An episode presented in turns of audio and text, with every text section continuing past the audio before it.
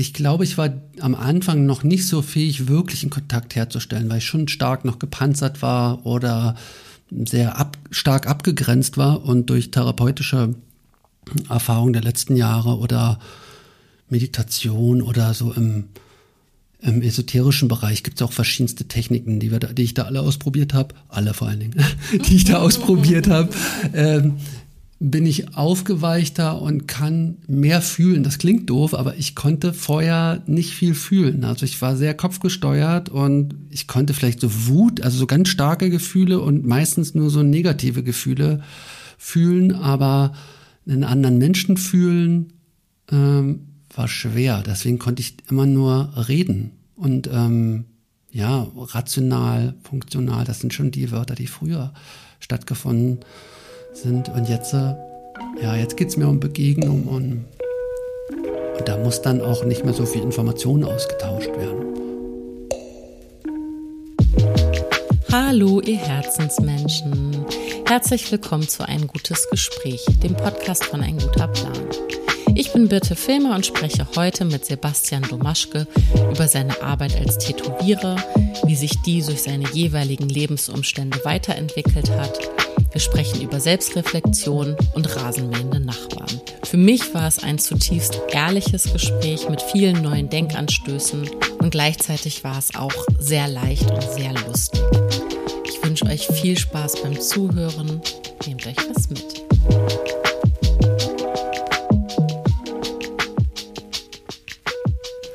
Ich habe jetzt auf Aufnahme gedrückt. So, habe ich. Hallo, lieber Sebastian. Hallöchen. Schön, dass du mich hier in deinen ähm, heiligen Hallen empfängst. Nur mal so, um das Setting zu beschreiben. Wir haben, sitzen am Tisch und wollten unsere Mikros ein bisschen erhöhen und Sebastian hat für mich ein Buch gefunden und für sich zwei Packungen Hafermilch.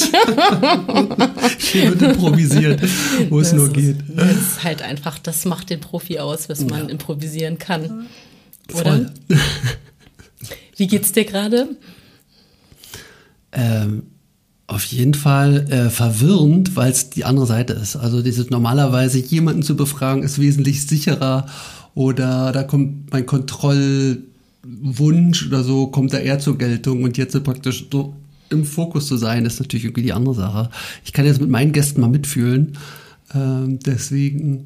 Aber meistens ist es so, dass es nach den ersten Minuten sowieso geht so.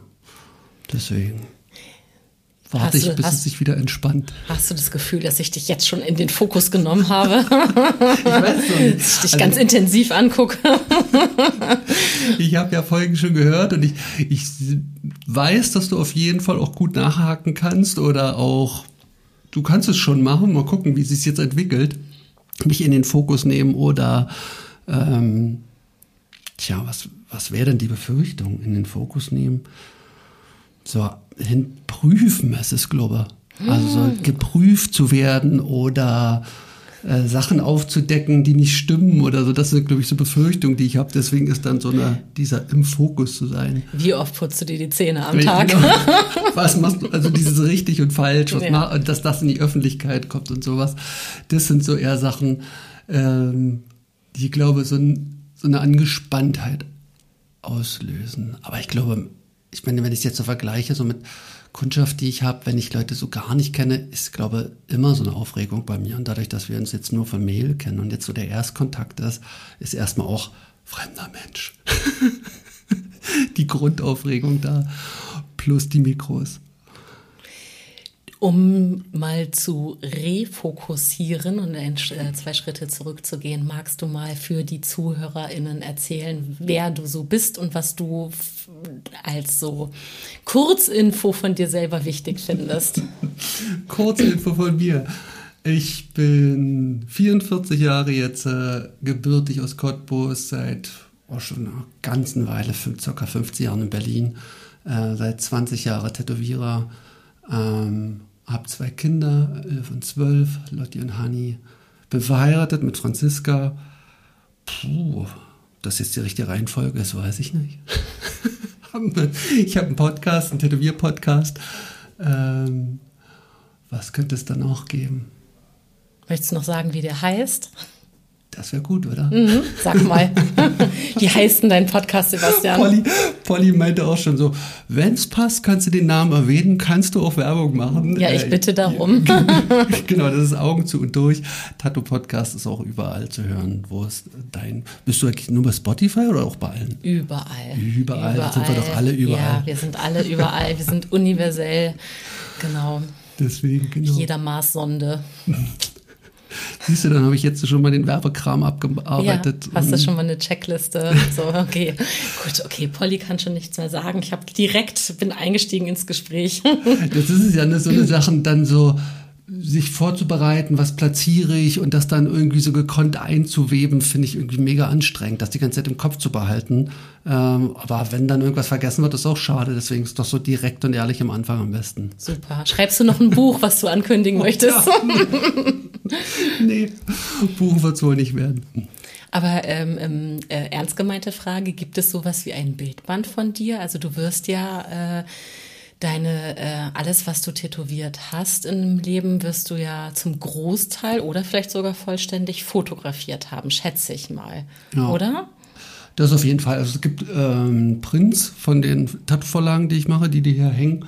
Die gibt es zu kaufen bei Beyond Tradition im Netz. Aber das ist eher so dekorativ ein Buch müsste wieder Inhalt haben, müsste ich Sachen erklären. Ich weiß nicht, wie weit es mit dem Medium Buch heutzutage ist. Also es ist irgendwie alles digital. Also ich fühle es noch nicht so richtig. Es gibt viele so Kollegen, Kolleginnen, die das so als Vermächtnis sehen, irgendwie das irgendwie der Welt was hinterlassen, weil die Tätowierungen sterben irgendwann mit den, mit den Menschen äh, aus. Äh, dann wäre ein Buch irgendwie noch so ein Vermächtnis für die nächste Generation. Aber ich denke mal, es ist jede Menge Arbeit. Und es ist auch irgendwie so, ich wüsste gar nicht, wie man da rangehen sollte, aber ich glaube, da müsste man mit jemandem zusammenarbeiten, der das macht. Äh, das sowieso, ähm, aber da habe ich noch gar nicht drüber nachgedacht, dass die Tätowierungen ja mit den Menschen sterben, weil als äh, Fotografin, was ja meine Haupterwerbstätigkeit mhm. ist, würde sich ja auch sowas wie ein Bildband mal total anbieten. Mhm. Aber die Fotos bleiben ja ähm, die bleiben ja, also auch egal, ob jetzt die, die Fotografierten äh, versterben oder ich selber, also ist ja je nachdem, also beziehungsweise ist ja die Frage, wie, wie wer der Träger ist, ob es ein digitaler oder ein analoger ist. Von, von beiden gibt es irgendwas. Ich möchte, auch wenn Menschen das nicht sehen können, einfach sagen, wie wunderschön äh, diese ganzen äh, Bilder, die hier hängen, also die hast du, die hast du auch händisch alle gemalt. Ne? Das ist wirklich einfach, das muss ich nachher irgendwie irgendwie abfotografieren, irgendwo sichtbar machen. Ähm, weil das eben nochmal auch ganz, ganz anders aussieht als auf Haut. Ne? Das ist einfach, das ist wirklich an sich sind das alles einzelne Kunstwerke und hier hängen wirklich viele. Mhm. Das ist händisch gemalt. Das sind Aquarelle, genau. Also da ist es dann so, Aquarell ist im traditionellen Tätowieren, das kommt der Haut am nächsten. Du hast beim Aquarell nur einen Versuch, du kannst nicht wie bei Öl oder Acryl ausbessern und beim Tätowieren ist es ja ähnlich, dass du nicht so viel nachbessern kannst. Ähm, und es geht schnell. Also es ist, wurde früher einfach aus pragmatischen Gründen gemacht, dass du schnelle Vorlagen hast, die du dann ähm, den Leuten zeigen kannst.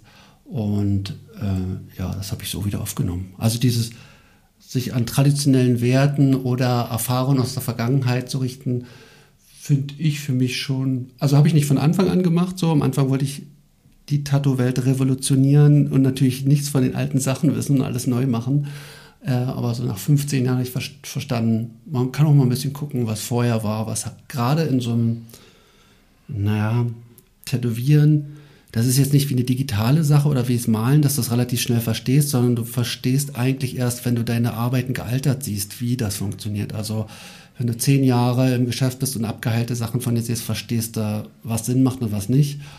Und da habe ich dann verstanden, okay, da muss ich doch nochmal auf die Leute, die mehr Erfahrung haben, achten und habe mir da diese Vorlagen ähm, als Vorbild genommen. Bereust du selber irgendwas, was du mal gestochen hast? Also was du jemandem gestochen hast? Ja, Reue ist schon immer so ein Thema. Also mit den Jahren geht es weg. Früher war es, weiß ich nicht, wöchentlich, das auch ein Thema, irgendwas gemacht zu haben, wo man irgendwie dann oder wo ich nicht schlafen konnte halt, ne? Dieses ähm, weil du unzufrieden warst oder weil du ja. dachtest, das hat nicht zum Menschen gepasst oder? Nee, du Also ich kann ja, ich bin meistens sehr gut vorbereitet und alles, was ich auf dem, jetzt mache ich das iPad, früher war es halt äh, mit Bleistift, was ich vorbereiten kann, da bin ich vollkommen fein mit, aber auf der Haut passiert ja noch mal ein bisschen was anderes. Also Kontraste zum Beispiel kannst du auf der Haut noch mal ähm, versauen. Dann Platzierung, Größe, dann kann dir die Kundschaft reinreden und noch irgendwie was verändern wollen, was, äh, was du dann bereust. Also da kann im Tattoo-Prozess schon noch einiges passieren, wo ja, Fehler, sagen wir mal so, wo das Bild nicht nach meinen Vorstellungen gelungen ist. Und, oder, oder ich bin selber schuld, weil ich irgendwie gewackelt habe oder eine Fehlentscheidung gemacht habe. Und dann ist es meistens so gewesen, dass dann schon ja, Reuegefühl, ein starkes Gefühl, Niedergeschlagenheit und ich glaube, ich habe es immer so gelöst, dass ich überlegt habe, wie kann ich es beim nächsten Mal besser machen. Das war immer noch so eine Hoffnung, okay, das ist jetzt ein Fehler, den habe ich erkannt, den mache ich nur einmal und beim nächsten Mal passiert dann nicht mehr. So habe ich mich rausgeholt. Aber das war eine Zeit lang schon äh, eine Schattenseite vom Tätowieren, dieses eben nicht nochmal am Rechner sich am nächsten Tag hinsetzen zu können, wie mit Photoshop nochmal was ändern zu können oder so, sondern ja, damit leben zu müssen, dass irgendjemand was auf der Haut trägt, was nicht so gut geworden ist oder was, was nicht meinen Vorstellungen entspricht. Mhm. Wenn ich darf, lese ich mal so ein paar Sachen vor, die hier äh, Klar, stehen, gerne. so an Begrifflichkeiten. Ne? Also hier steht zum Beispiel Versöhnung, mhm. ähm, Intuition, Offenheit, ähm, freie Wahl und mhm. Verantwortung. So, mhm. das sind jetzt mal so ein paar Sachen ähm, von sehr vielen. Bist du schon immer ein spiritueller Mensch gewesen und hast das dann irgendwann mit in, in, in deine Arbeit einfließen lassen oder bist du, äh, würdest du dich überhaupt als spirituellen Tätowierer bezeichnen? Ähm, wie, wie, wie, wie steht es damit? Also ist das, ist das was, was, was im, im Alter sich entwickelt hat? Ist es in, in dem Handwerklichen erst hervorgekommen oder? Nee, immer nicht. Also die ersten Jahre habe ich so wildes Comic-Kram gemacht, wo es wenig Inhalt gab, schon gar nicht spirituelle Sachen oder geistige oder Sachen nach innen gewandte Themen. Ich glaube, am Anfang ging es erstmal nur, ich glaube, Provokation war es am Anfang. Leute provozieren, schockieren, gucken, was geht. Und erst mit den Jahren habe ich festgestellt, okay, Inhalt, Inhalt, der auf den Träger bezogen ist, äh, meine Themen reinzubringen, das ist mit den Jahren auf jeden Fall gekommen. Vorher war es nur das, was man sieht, da gab es nicht viel Inhalt. Das ist natürlich, wie du schon sagst, mit dem Alter dann auch gekommen. Also ich sage immer, die Geburt meiner Kinder war irgendwie so ein, so ein Wendepunkt, ist wahrscheinlich bei vielen so, aber das ist, da habe ich wesentlich mehr in Frage gestellt. Also vorher war ich viel im Außen, habe mich wahrscheinlich auch viel an, an anderen Leuten orientiert. Und äh, da kam dann so die Frage, warum kriegen wir jetzt eigentlich Kinder? Und äh, wir wollten doch eigentlich nie Kinder. Und ähm, was bringen wir denen jetzt bei? Welche Werte? Was sind meine Werte? Ähm, wie, wie kann ich wachsen? Weil ich glaube, bis 30 war ich schon in dieser materiellen Welt oder in der Gesellschaft verwoben, obwohl ich jetzt, sage ich mal, so aus so einer Punk-Subkultur komme, Skinhead-Punk-Subkultur komme, wo es auch immer gegen die Gesellschaft ging. Aber das bedingt ja immer noch durch, ich habe mich damals immer noch an der Gesellschaft orientiert, also auch praktisch aus einem Protest heraus, ja, trotzdem da was als Vorbild gehabt. Und mit 30, mit den Kindern, ist es dann eher so nach innen gewandt geworden. Und so würde ich es bezeichnen. Spirituell, ich weiß nicht, was so deine, was ist denn so deine Definition von spirituell? Das ist auch mal so. Ähm, schwammiger Begriff. So, ne? Also ist geistig irgendwie, würde ich. Ja, also tatsächlich bin ich gerade total froh, dass du das direkt einfach in, in den schöneren Begriff von, von Werten direkt verwendet hast, weil eigentlich äh, ist Spiritualität auch nichts, was ich für mich selber äh, definieren kann. Ich kann dir aber dann vielleicht auch viel eher sagen, was mein eigenes Wertesystem ist und wie sich das aber auch ähm, oh, wie sich das einerseits wandelt und dann aber auch nicht, sondern vielleicht war es auch schon immer da und ist zwischendurch verschwunden. Ich finde es gerade total spannend, dass du sagst, das ist mit den Kindern wiedergekommen. Ich hatte so ein paar Wendepunkte in meinem Leben, ähm, wo ich das so für mich überprüft habe. Und ähm, eine Geschichte, die ich dich ganz oft schon erzählt habe, aber das, vielleicht ist das für dich auch interessant oder lustig. Ne? Ich hatte ähm, vor, vor fünf Jahren hatte ich mein 20-jähriges ähm, Abiturtreffen. Und da bin ich hingefahren und habe überhaupt keine Erwartungen gehabt und hatte auch mit ganz wenigen Menschen nur noch so Kontakt. Aber ich bin so völlig unvoreingenommen dahin gefahren, habe dann das noch mit einem Besuch bei meinen Eltern verbunden und dachte so, ich guck mal einfach und habe überhaupt nicht damit gerechnet, was das mit mir macht.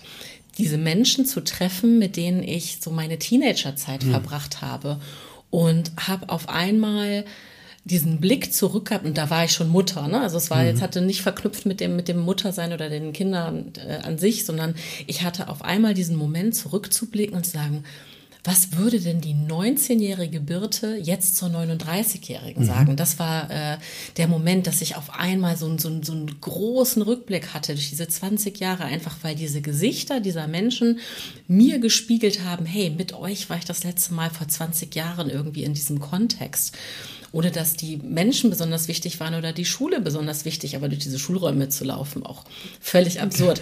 Aber zurückzublicken und sagen, du hattest doch so ein ganz festes Wertesystem, gerade so in dieser, dieser Teenagerzeit, ne? Und mhm. ich war auf jeden Fall auch damals, also äh, äh, sowohl äh, schon mindestens schon Feministin und auf jeden Fall äh, schon Antifa aktiv und weil ich aus Niedersachsen komme, auf jeden Fall in dieser ganzen Anti-AKW, Anti-Castor-Bewegung. Mhm. So, ne? Und da gab es ganz, ganz klar irgendwie Feindbilder ja. und, und, und auch Werte, um die es zu kämpfen ging und so. Und, und aber natürlich vielleicht dann auch ein ganz ja, naives Bild davon, wie man dann so ein Leben als Erwachsene zu leben hat. Und das war so ein Moment, wo ich dachte, okay, es ist hier ein gut, ich muss mal überprüfen, wo ich eigentlich stehe. So, ne? Und mhm. das war, ähm, ja, das war so mein, mein Moment von, was sind denn eigentlich meine Werte und habe ich die verloren oder habe ich die sogar verraten und finde ich die wieder? Und das, ist, da ich, das hat richtig lange gedauert, ne, mich damit zu beschäftigen. Und mein Bruder hat damals zu mir gesagt, hä, was meinst du, was willst denn du? Du kannst doch immer noch Punk sein. genau, das, das ist was, was ist Punk oder was, ja. was, was, was, ist dagegen oder was ja. ist cool oder was, ich weiß nicht, was beim Tätowieren ist ja auch mal die Assoziation, dass es was Cooles ist oder was Rebellisches. Ähm, und wenn man dann urplötzlich zwei Kinder hat, in Berlin-Friedrichshain wohnt, ähm, geregeltes Leben führt, ist es ja nicht mehr ganz so wild äh, wie vorher. Kann man das dann noch machen? Also kann ich das dann noch machen? Kann ich das ähm, vertreten dann? Mit 40 äh, tätowiert sein tät ähm, und andere Leute tätowieren. So war das bei mir dann so in dieser, wie du schon sagst, wenn du aus diesem Politischen kommst, äh, war es dann dieser, das, tja, also aus, aus dieser Punk-Jugend-Subkultur bin ich schon dann, also mit 30 schon rausgewachsen. Also weil ich gemerkt habe, dass ich seltener zu Konzerten gehe, äh, auch kein wildes Partyleben habe, nicht mehr trinke, keine Substanzen mehr nehme, dann war mir schon klar, okay, das bewegt sich daraus, aber wie ist es mit dem Tätowieren? Und ich glaube, das war auf die Frage vorhin auch noch, wie lange ich da schon spirituell bin. Das war auch nochmal die Idee, die Tätowierungen weg aus diesen Provokanten zu bringen, sondern mit Inhalt zu füllen, ähm, der na, konservativ ist das nicht, aber so nach vielleicht so nicht alten Werten, klingt doch so doof. Vielleicht irgendwas zu suchen, Inhalte zu suchen, die Jahrhunderte schon überdauert haben. Also irgendwas jetzt nicht. Eine Zeit lang habe ich zum Beispiel auch so vegane äh, Tätowierungen gemacht, ähm, politische Tätowierungen gemacht, wo ich dann auch festgestellt habe, okay, das ich weiß nicht, ob das ein Leben lang so wichtig ist für jemanden und ob man jetzt den ganzen Körper auch damit füllen kann. Und deswegen kam, glaube ich, mit dem Alter dann auch die Idee, Tätowierungen nicht unbedingt provokant machen zu müssen, sondern eher, ja, also als, viele sagen so als Tagebucheintrag, aber ähm, so Intention zu setzen für sich, Werte, ja, so Werte klingt, klingt, klingt ganz schön streng, so Werte haben, aber das ist es auch, ähm, zu dokumentieren, wo bin ich gerade, was ist mir wichtig Und ich glaube, so eine Schlagwörter, die du gerade vorgelesen hast, das ist es eigentlich dann so, dass man. Ich habe die im, durchs Tarot dann erst gefunden. Ne? Also vorher diese traditionellen Tätowierungen, das ist ja dann immer so eine Seemannsromantik. Das Segelschiff ist man selbst, der Sturm ist das wilde Leben, der Leuchtturm ist äh, das, wo du hin willst oder deine Heimat. Ähm, und das ist, naja, sehr einfach gestrickt. Und wenn du tiefer gehen willst, ähm, fehlt, fehlt da so ein bisschen was. Und im Tarot habe ich das gefunden, dass du da Wörter, philosophische Texte, die, die ich dann hier dafür benutzt habe. Und ähm, die geben eine Tätowierung meiner Meinung nach ein bisschen mehr Tiefe als jetzt das Segelschiff oder das, der Leuchtturm, mhm. den ich immer noch gut finde, aber. Ich muss dir gestehen, dass ich vor Tarot ein bisschen Angst habe. Ja, was ist dein äh, Die meisten haben ja eher ein Vorurteil, äh, mhm. dass es irgendwie äh, nicht ernst zu nehmen ist. Angst, ja. Ja, ich glaube, dass ich äh, generell alles, was so mit Vorhersage zu tun hat und mit Deutung, dass mich das, äh, das da, da gibt es irgendeine Angst dazu. Die, ähm, die hat sich ein bisschen abgeschwächt, weil ich ähm, im Laufe der Jahre für mich entdeckt habe, dass es wie eine Art Sprache ist. Mhm. Also ich habe zum Beispiel auch mal eine Numerologin kennengelernt mhm. und habe auch mich gegruselt, also weil das auch so, so Gott, die sagt mir, die nimmt jetzt irgendwelche Zahlen und deutet und interpretiert mich als Mensch dazu. Und das hat, also das war so, da, da war vielleicht auch Angst vor dem Ungewissen, aber vor allen Dingen vor dieser Zukunftsvorhersage. Mhm. Und als ich aber verstanden habe, dass es einfach eine Sprache ist, die sie benutzt, um genau sowas wie Werte zu finden, um zu sich selbst zu finden, um, um genau sowas zu kreieren. Ähm, das hat dann bei mir auch die Angst vorm Tarot ein bisschen abgeschwächt. Ich hatte einfach so Begegnungen, wo Menschen, soll ich dir die Karten legen? Und ich so, nein, nein, nein, ich, ich will das nicht wissen.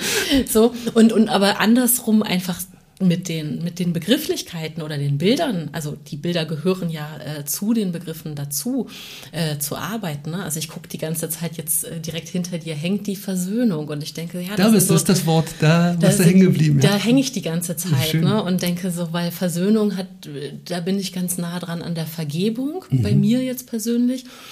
Und denke, oh ja, das ist ein hartes Thema. Das würde ich mir zum, also das wäre zum Beispiel nichts, wo ich mich drin, drin, also wo ich nicht eintauchen könnte, sondern eher denke, oh, da, das ist ein Arbeitsthema, das kann mhm. ich mir mal mhm. auf meine To-Do-Liste schreiben. Ne? Ja. Also, während andere, also ne, daneben ist die Sehnsucht und dann, ne, und ich frage mich gerade, also das allein da drauf zu schauen, ohne dass wir drüber sprechen, machen die Bilder schon was mit mir und die Begriffe machen was mit mir. Und ich frage mich gerade, wie, wie wohl dein Prozess ist, auch mit, äh, ja, mit den Menschen, die, die sich von dir tätowieren lassen. In wie, wie viel Vorbesprechung ist da? Also ist das nur eine richtige persönliche Gesprächssitzung oder kommen die schon? Also die wissen ja, wie du arbeitest. Die meisten wollen ja sehr explizit wahrscheinlich zu mhm. dir und haben auch eine Idee davon, warum sie das wollen, was du machst. Aber wie tief gehst du mit denen in so ein Vorgespräch dann zu, zu den Bildern, mit denen sie sich auch identifizieren? Na, früher, bevor ich Tarot ähm, entdeckt habe, war es viel Vorgespräch. Also da war die Idee an der Biografie, an vielleicht schon therapeutische Erfahrungen anzuknüpfen. Ähm, das, was ich vorhin meinte, so dieses, dieses Tagebuch irgendwie im Lebenslauf zu gucken, wo bist du gerade oder wo willst du hin? Äh, und dann speziell in der Biografie desjenigen, derjenigen, ähm, da Bilder oder Erlebnisse zu illustrieren. So war der Ansatz. Ähm, und da musste viel Interview gemacht werden und ähm, ich bin irgendwann so ein bisschen davon weggekommen, weil diese Tätowierung, diese illustrierten Schicksalsschläge oder es sind meistens eher dramatische oder negative oder düstere oder schattige Sachen gewesen, ähm, die auf der Haut zu haben, das war die Idee von, ich habe es verarbeitet, ich kann es mir jetzt tätowieren lassen. Es bleibt aber trotzdem, oder es bleibt ja trotzdem auf der Haut und ist immer wieder so sichtbar ähm, und für jeden, der sich so ein bisschen auskennt, auch leicht lesbar. Und dieses ähm, Bedürfnis nach Kodierung ist dann schnell wiedergekommen. Also tief einzutauchen äh, mit meinem Gegenüber äh, und dann aber trotzdem ein Bild zu finden, was nicht sofort lesbar ist. Und da ist dann Tätowierung, äh, Tätowierung, da ist dann Tarot gekommen, dass man da eher mit Archetypen arbeitet ähm, und nicht so sehr mit äh, nachvollziehbaren biografischen Sachen. Und jetzt, wie du schon sagst, sind die Leute gut vorbereitet. Die viele, die jetzt eine Tarot-Tätowierung haben wollen, wissen schon, was die Bedeutung der Karte ist und nennen mir die Karte einfach. Dadurch bin ich sehr frei in der Interpretation und vor vor dem Gespr äh, vor der Sitzung reden wir noch mal drüber. Also das, das Bild ist schon fertig. Ich habe erkannt, worum äh, worum es geht in dem Thema, habe es durch diesen Archetyp oder diese Schlagwörter äh, dargestellt und dann lasse ich mir zusätzlich noch den biografischen Hintergrund erzählen, um ja, der ist dann zwar jetzt nicht so ähm, sichtbar im Bild, aber trotzdem schwingt der ja mit. Also wenn, wenn ich mich darüber unterhalte nochmal, ist das auf einer geistigen Ebene ja auch präsent. Ähm, deswegen war früher wesentlich mehr Gespräch als Arbeitsgrundlage und jetzt ist es ähm, eher so, um eine Beziehung herzustellen, um mein Gegenüber zu verstehen, um äh, mich anzunähern, für eine weitere Sitzung vielleicht noch tiefer schürfen zu können oder noch äh, tiefere Themen oder unbewusstere Themen äh, darstellen zu können. So ist es jetzt. Also nicht mehr so funktional, sondern wirklich ja, auf so einer menschlichen Ebene ein, ein menschliches Interesse. Früher war ich wesentlich funktionaler, effizienter oder rationaler. Und jetzt äh, ist Verbindung oder das Miteinander in der Tätowiersitzung ist ist wichtiger geworden. Also was also mehr das was, ja. Das heißt, du hast äh, du warst funktionaler, obwohl du mehr gesprochen hast. Hast du hast du dann zielgerichtet? Habe ich das richtig verstanden? Ja. Okay. Also dieses Miteinander eher zu nutzen, um was rauszufinden oder ähm, um was um das Bild zu verbessern, zu vertiefen und ich glaube, ich war am Anfang noch nicht so fähig, wirklich einen Kontakt herzustellen, weil ich schon stark noch gepanzert war oder sehr ab, stark abgegrenzt war und durch therapeutische Erfahrungen der letzten Jahre oder Meditation oder so im, im esoterischen Bereich gibt es auch verschiedenste Techniken, die, wir da, die ich da alle ausprobiert habe, alle vor allen Dingen, die ich da ausprobiert habe. Ähm, bin ich aufgeweichter und kann mehr fühlen. Das klingt doof, aber ich konnte vorher nicht viel fühlen. Also ich war sehr kopfgesteuert und ich konnte vielleicht so Wut, also so ganz starke Gefühle und meistens nur so negative Gefühle fühlen, aber einen anderen Menschen fühlen ähm, war schwer. Deswegen konnte ich immer nur reden und ähm, ja, rational, funktional, das sind schon die Wörter, die früher stattgefunden sind. Und jetzt, äh, ja, jetzt geht es mir um Begegnung und, und da muss dann auch nicht mehr so viel Information ausgetauscht werden. Und dafür sind dann diese Archetypen halt ganz gut, ne? dass wir das auf so althergebrachte Archetypen zum Beispiel, äh, der Eremit ist immer so, ich glaube, das ist das Bild oben. Äh, ich drehe mich mal kurz ja, um, oder hier. Ist das Bild, was ich am meisten tätowiert habe. Also ein alter Mann mit Kapuze, langen weißen Bartstab und einer Laterne, der auf einem Hügel steht. Das wäre zum Beispiel, da weiß man überall auf der Welt, da geht es um Weisheit, um Inkehr, um, um Erfahrung. Da brauche ich jetzt gar nicht so viel biografisches reinmachen. Da steht dann dieses Bild für sich. Und das ist so der Ansatz, den ich jetzt gerade habe. Wo es dann in Zukunft hingeht, weiß ich nicht, aber da sind wir jetzt. Mhm. Jetzt habe ich mir jetzt, ich wollte mir gerade was merken, was du gesagt hast, wo du gesagt hast, das klingt doof und ich wollte dann schon dir widersprechen und sagen, nee, überhaupt nicht, aber äh, genau. Ähm, jetzt ist es weg. Aber Mit es, diesen, also dass ich es vorher nicht gefühlt habe? Ja, genau, dass du mehr fühlst, wo du sagst, mhm. das klingt doof und so, nein, überhaupt nicht, das klingt total schön. Ähm, und jetzt, wo du es erklärt hast, äh, genau, lieben Dank, dass du es so gut erklärt hast, weil jetzt verstehe ich das auch, weil ich war erst irritiert, dass du gesagt hast, du hast viel mehr Gespräche geführt und warst aber viel funktionaler dabei. Und mhm. das hat sich erstmal für mich ähm, paradox angefühlt, aber jetzt verstehe ich, dass sozusagen die, das Gespräch im Prinzip einfach ein Erarbeiten einfach von einem Motiv war und du dich dann technisch sozusagen daran getastet hast. So habe ich es jetzt, glaube ich, verstanden. Ja, so ja. Interviewartig mit einem Ziel. So, und jetzt äh, ist das freier. Ja. Hm. Und auch schön, dass du das gerade erzählt hast, dass du weicher geworden bist, finde ich auch schön und offener. Also das ist ja auch, das sind ja auch Begrifflichkeiten, die ähm, wo ich dich direkt fragen würde, ob du das für dich ähm, lernen musstest, das auch auszusprechen im Sinne von, ist es, also macht das was mit dir, dass das irgendwie atypisch äh, nicht männlich gelesene Begriffe sind? Also ist das was, was, was dir leicht fällt zu sagen, ich bin weicher und offener geworden oder also ist das oder hast du das hättest du das schon immer so sagen können? Ist das ein oder hat das für dich keinen Bezug zum Geschlecht zum Beispiel?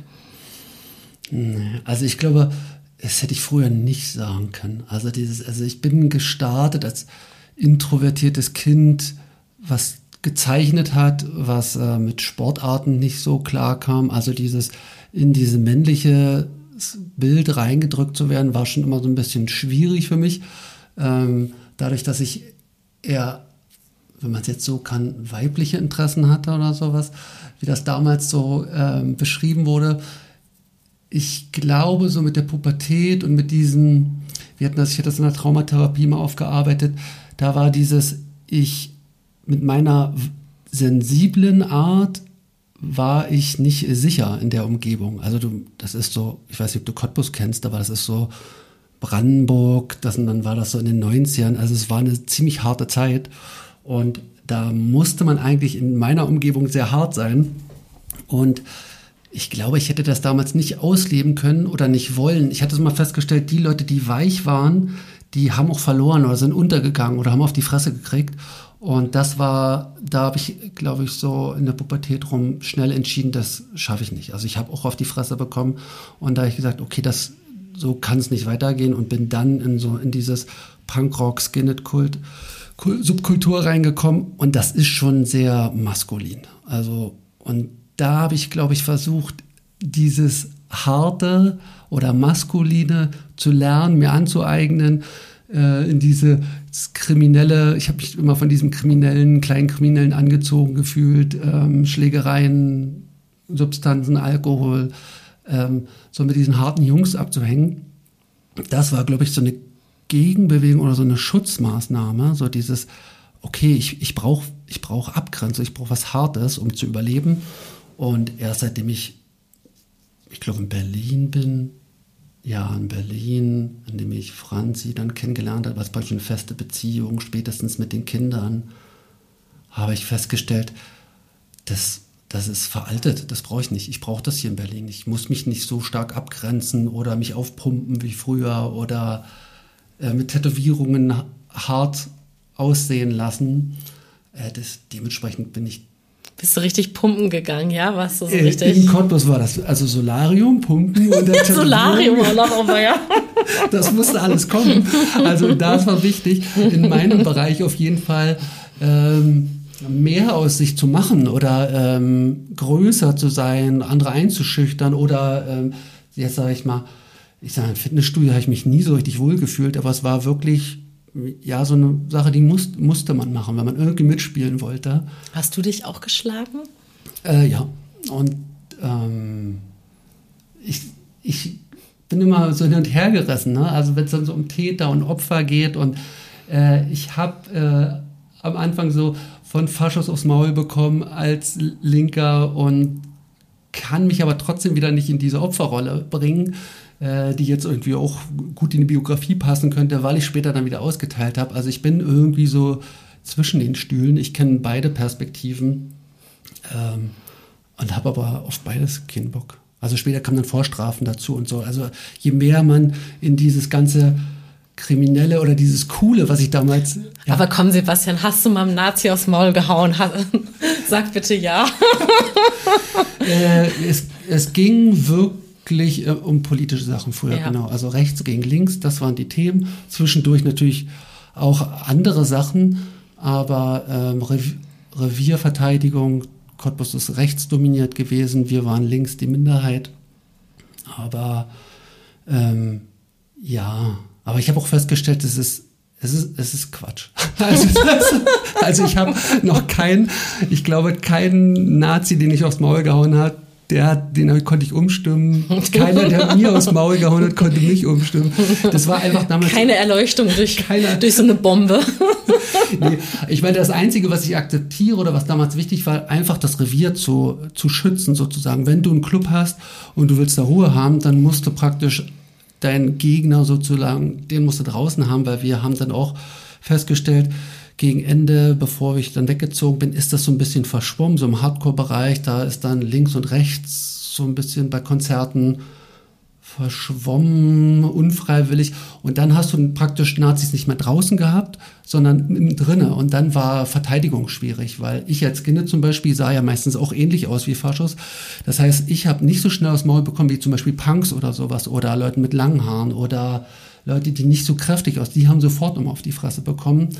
Ähm, und äh, deswegen war der einzige Zweck damals einfach so Schutz vom Revier. So.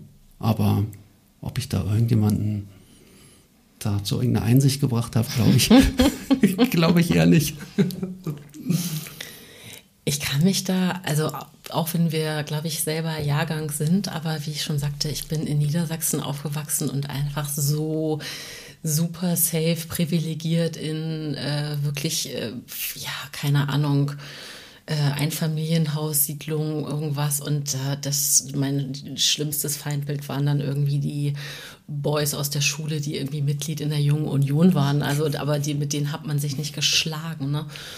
Ähm, deswegen kann ich da nur bedingt mitsprechen und weiß aber, dass es ja für viele Menschen auch also sowohl in unserem Alter als auch immer noch, äh, auch bei jungen Menschen, egal, das kommt ja darauf an, wo man lebt und in welchem Umfeld, Realität ist. Und finde das total krass, wirklich sich ähm, ja körperlich äh, äh nicht sicher zu fühlen und, und, und, und frag mich auch, was das auch psychisch mit einem macht und äh, finde das aber spannend, dass du dann für dich das ja anscheinend ganz klar schon alles sortiert hast, dass eben das körperliche Aufpumpen und das Solarium und was auch immer. Das ist auch eine lustige Vorstellung, ich glaube, muss ich tatsächlich auch, zugeben. Es wäre auch ohne Solarium gegangen. ja, aber ja, deswegen ist es so nochmal so, das, das gehörte dann dazu. Ja, ja.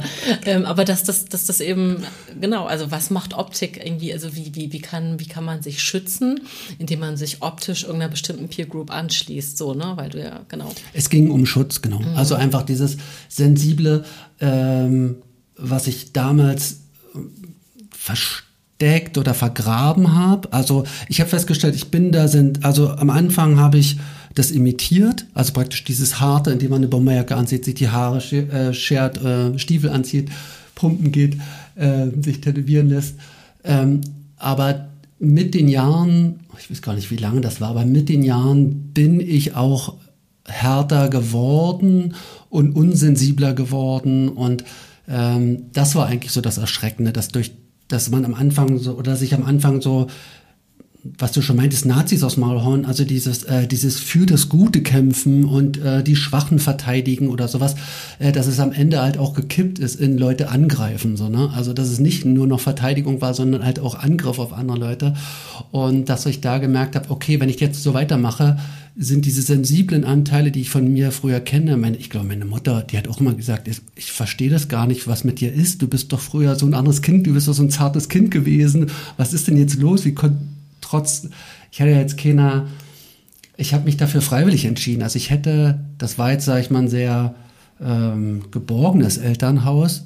Ähm, ich, ich hätte jetzt nicht mit den harten Jungs spielen müssen. Ne? Also ich hätte auch trotz Plattenbau ein softes Leben haben können ähm, hat mich das angezogen und ähm, ich wäre oder ich war dabei schon hart zu verrohen sozusagen. So.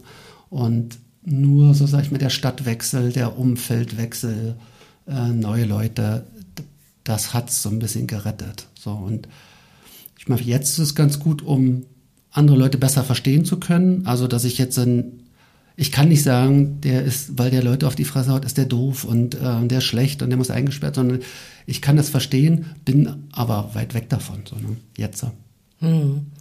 Glaubst du, dass du mit, den, mit deinem eigenen Wertesystem und mit deiner Arbeit, so wie du sie machst, dass du auch deine eigene erlernte äh, Weichheit ein bisschen mit in, in das Tätowieren, also in, in eine weiß nicht, gibt es eine Tätowierszene? Ist das, ist das eine Szene? Also bringst du das damit rein? Ist das ein Einfluss, den du da hast? In, äh, würden das andere Menschen von dir sagen, der Sebastian Domaschke hat ein Werte, hat unser, hat so ein Wertesystem mit beeinflusst in der, in der, was Tätowierungen angeht? Ich bekomme nicht so viel Rückmeldung sozusagen. Also Leute äh, schreiben mir jetzt nicht so viel ähm, oder ähm, deswegen kann ich das jetzt gar nicht sagen. Also ich habe mir, also ich finde, meine, meine Zeichenart ist immer noch sehr hart und das traditionelle Tätowieren besteht ja aus großen Schwarzflächen, dicken Linien. Also gibt es ja wesentlich vielere Tatus, äh, andere Statusstile, die weicher sind oder softer. Ähm, aber ich denke mal, mit diesen Begriffen, wie du schon sagst, äh, bringe ich in dieses Traditionelle eine gewisse Weichheit, aber ich würde sagen, das ist so eine Bewusstheit eher. Ob das jetzt weich ist, weiß ich gar nicht so richtig.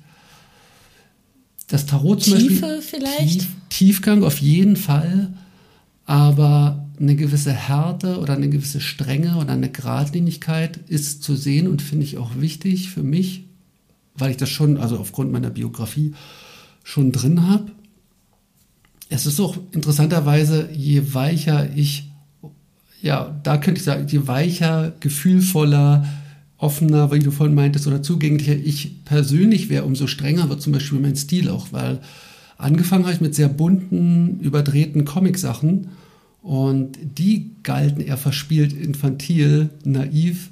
Zum Beispiel, gib mal ein Bild, was, was darf ich mir vorstellen? Ähm, damals war, oh, wie hießen, das war jetzt nicht so Disney, aber amerikanisch, so, so, also Comic allgemein, also alles hatte irgendwie große Augen. Das war so New School, Tattoo nannte, äh, der Stil nannte sich New School, das praktisch so traditionelle Motive mit Comic-Elementen gemischt wurde und du hattest jetzt nicht eine Schwalbe, die jetzt anatomisch korrekt ist, sondern die sah schon fast aus wie eine Ente, hatte große Augen wie bei mm, Disney yeah. und alles war pink, äh, türkis, also sehr poppig, sehr weich lustig.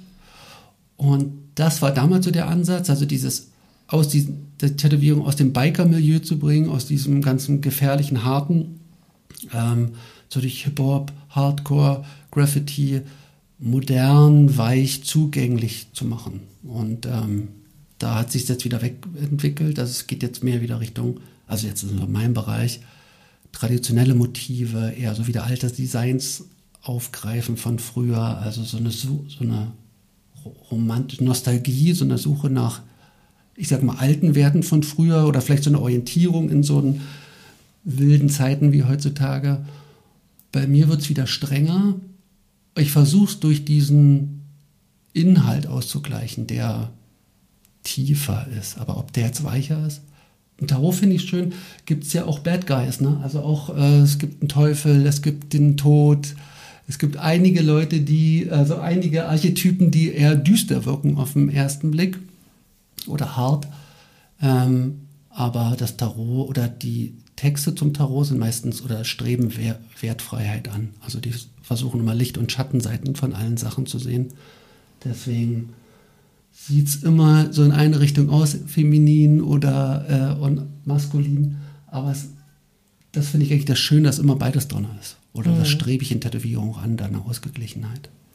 Da muss ich sofort an alle Studio Ghibli-Filme denken, weil mir das irgendwann, also weil Studio ich, was? Studio Ghibli, diese, diese Filme von äh, äh, mein Nachbar Totoro und, ah, und ja, genau. äh, so, ja, ähm, weil ich auch mit Disney aufgewachsen bin und irgendwann durch die Kinder eben diese Studio Ghibli-Filme entdeckt habe, aber eben auch in diesem ganzen äh, Anime-Bereich gibt es ja auch viel mehr von diesen äh, äh, Graustufen in Persönlichkeiten, ne? So und ähm, Jetzt war mir natürlich das wandelnde Schloss und all diese ja. ganzen Filme mhm. so, da, da gibt's dann ja auch ähm, eine Hexe, die, die, die am Ende dann vielleicht doch gar nicht so böse ist, wie sie erscheint, oder ein Geist, vor dem man erst Angst hat und der dann auf einmal eine Hilfestellung leistet. Und das, äh, das fand ich zum Beispiel jetzt einfach in der, in der Filmwelt oder Serienwelt oder wie auch immer ganz schön irgendwann, weil ich anders aufgewachsen bin, also wie gesagt mit Disney-Filmen oder eben auch was traditionelle Märchen angeht, gibt es ja überhaupt keine Grauzone. Also da gibt es ja nur ja. den Bösewicht und die gute Prinzessin oder den guten Prinzen. Deswegen fand ich das gerade ganz schön, äh, dass du davon sprichst, dass eben viele Charaktere ja auch mehrgesichtig sind oder, oder, oder überhaupt vielschichtig. Ne? Und was, was ich viel, viel schöner finde, überhaupt sich damit auseinanderzusetzen, ähm, egal auf welcher Ebene man jetzt Selbstreflexion betreibt, ob man das über Tarot betreibt oder in, in, in, in äh, Therapie oder Analyse oder in Gesprächen, die man mit Freunden führt, aber die zu wissen, dass wir dass wir natürlich alle in, als Menschen genau diese Graustufen und mehr, dass wir so mehrgesichtig sind, ohne dass wir deswegen schizophren sind. Ne? So, also das ist eben Voll. nicht so, dass ich sage, oh ja, ich habe ja so viele verschiedene Persönlichkeiten und ich, ich äh, schauspielere damit, sondern nee, ich habe Persönlichkeitsanteile, die ineinander übergreifen und fließend sind und die, das ist total gut, die zu kennen. Ne? Und ich glaube, es ist Quatsch zu sagen, ja, ich bin so eine sensible Person.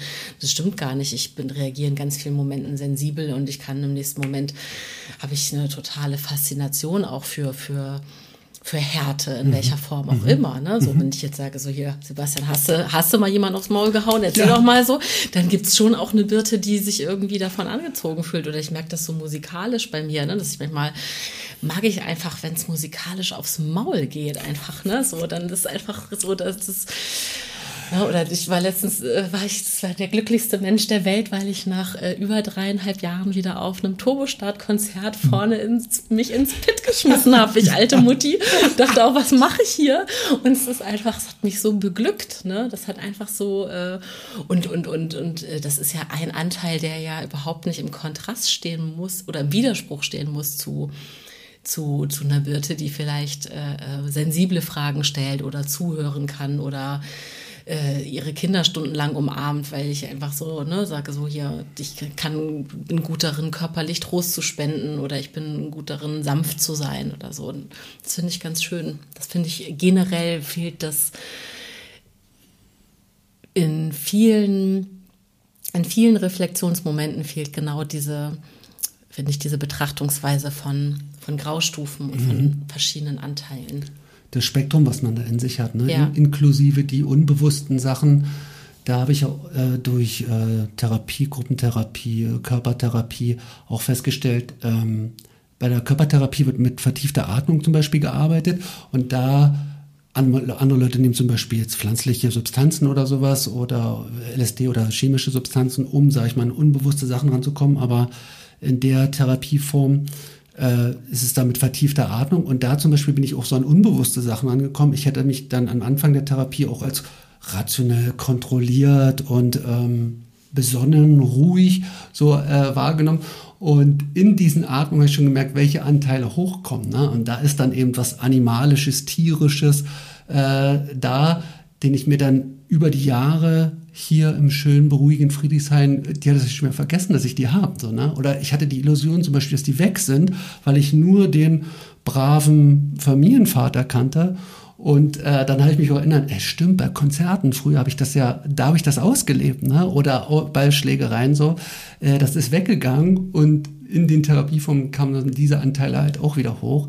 Aber ähm, Darf na, ich fragen, wie ja. du das gefühlt hast? Also wie, wie also wo hat sich das bemerkbar gemacht, wenn du sagst mit vertiefter Atmung? Also war das ein körperliches, war das eine körperliche Erfahrung? Oder, oder mhm. wie, darf, wie darf ich mir das vorstellen? Hast du Lust, das zu erzählen?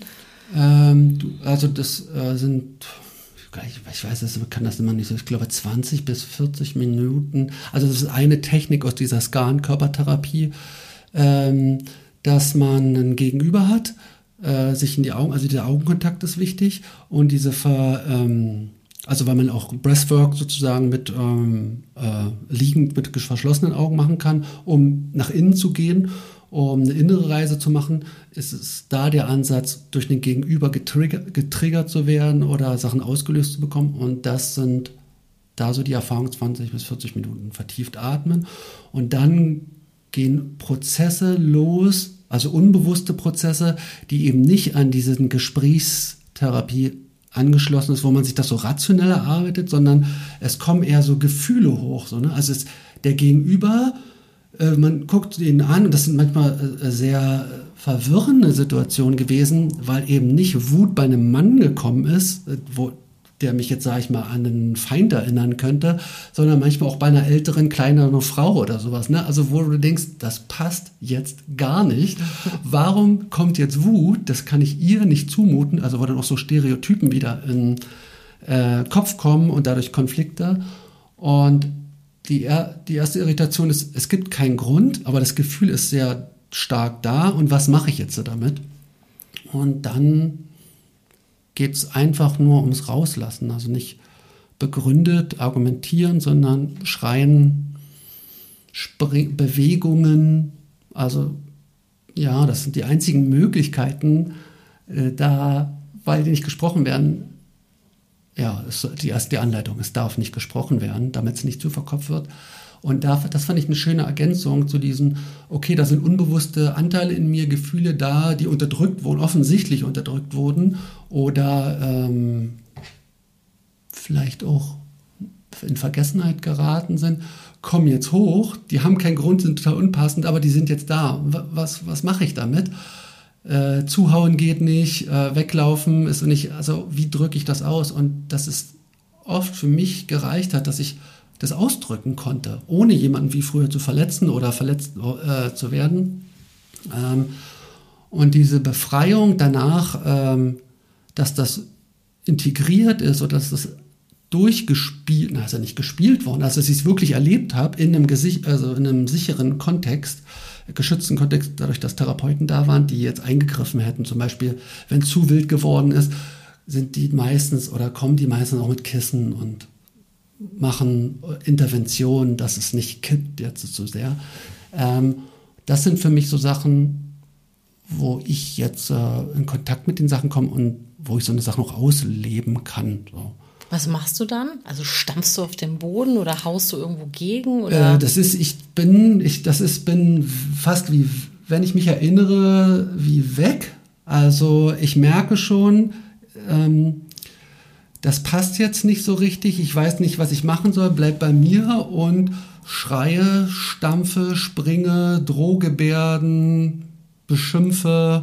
Also da kommt wirklich, also die spektakulärste Sache, die ich, oder die letzte, die ich hatte, da ging es irgendwie um meine Eltern ähm, und äh, meine Mutter, also das ist wie bei einer Familienaufstellung auch gewesen, also mein Gegenüber sollte meine Mutter darstellen und äh, ich meinte nur, ich, wir wollten doch immer nur so Gutes. Und ich habe es gar nicht kommen gemerkt. Ich dachte, naja, wieder das Mutter-Vater-Thema.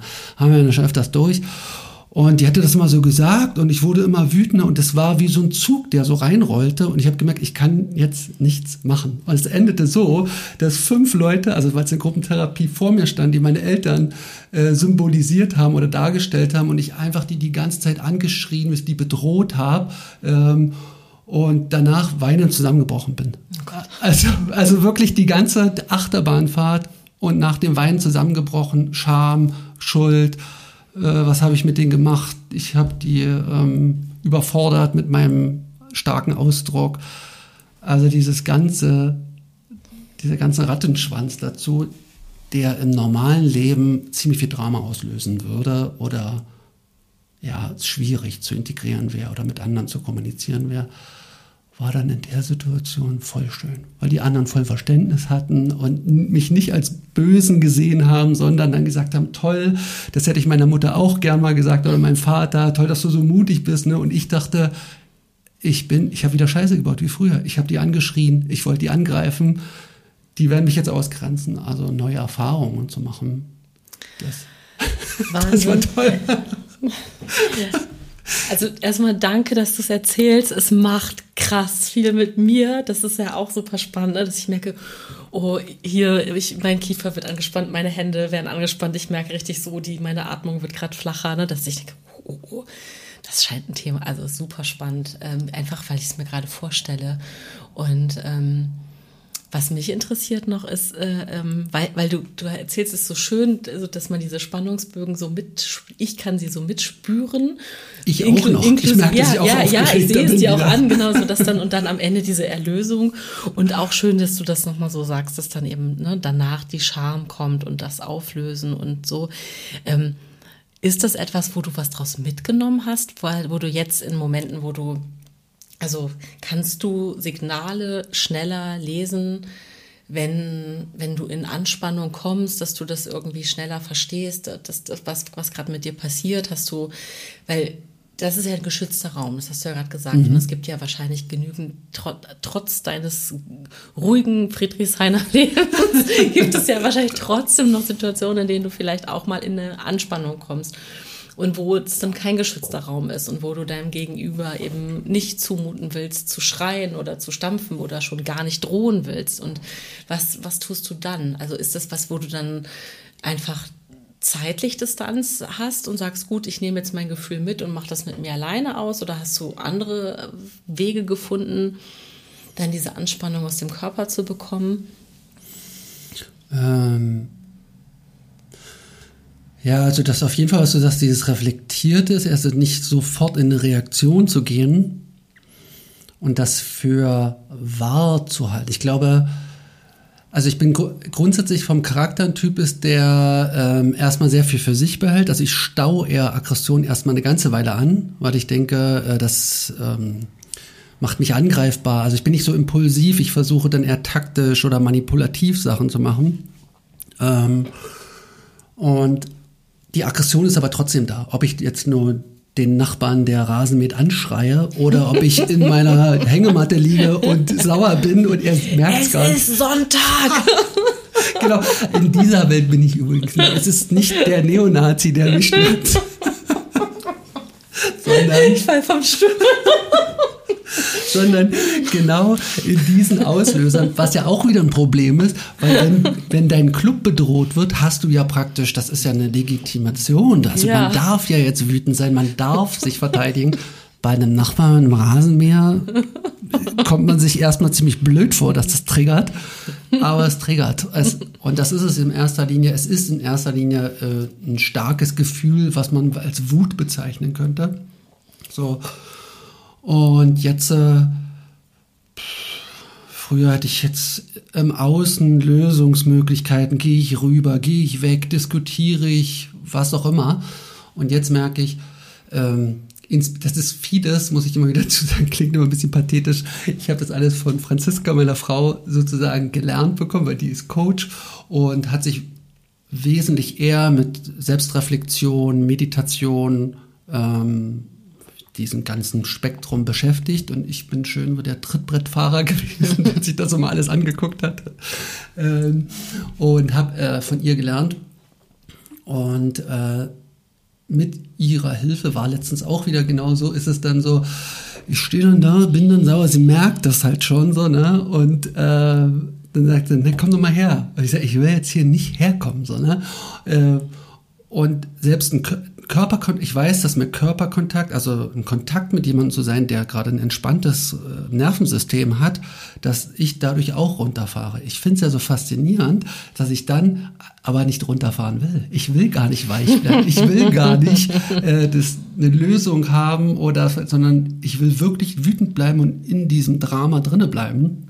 Sie schafft es dann meistens ähm, in solchen Situationen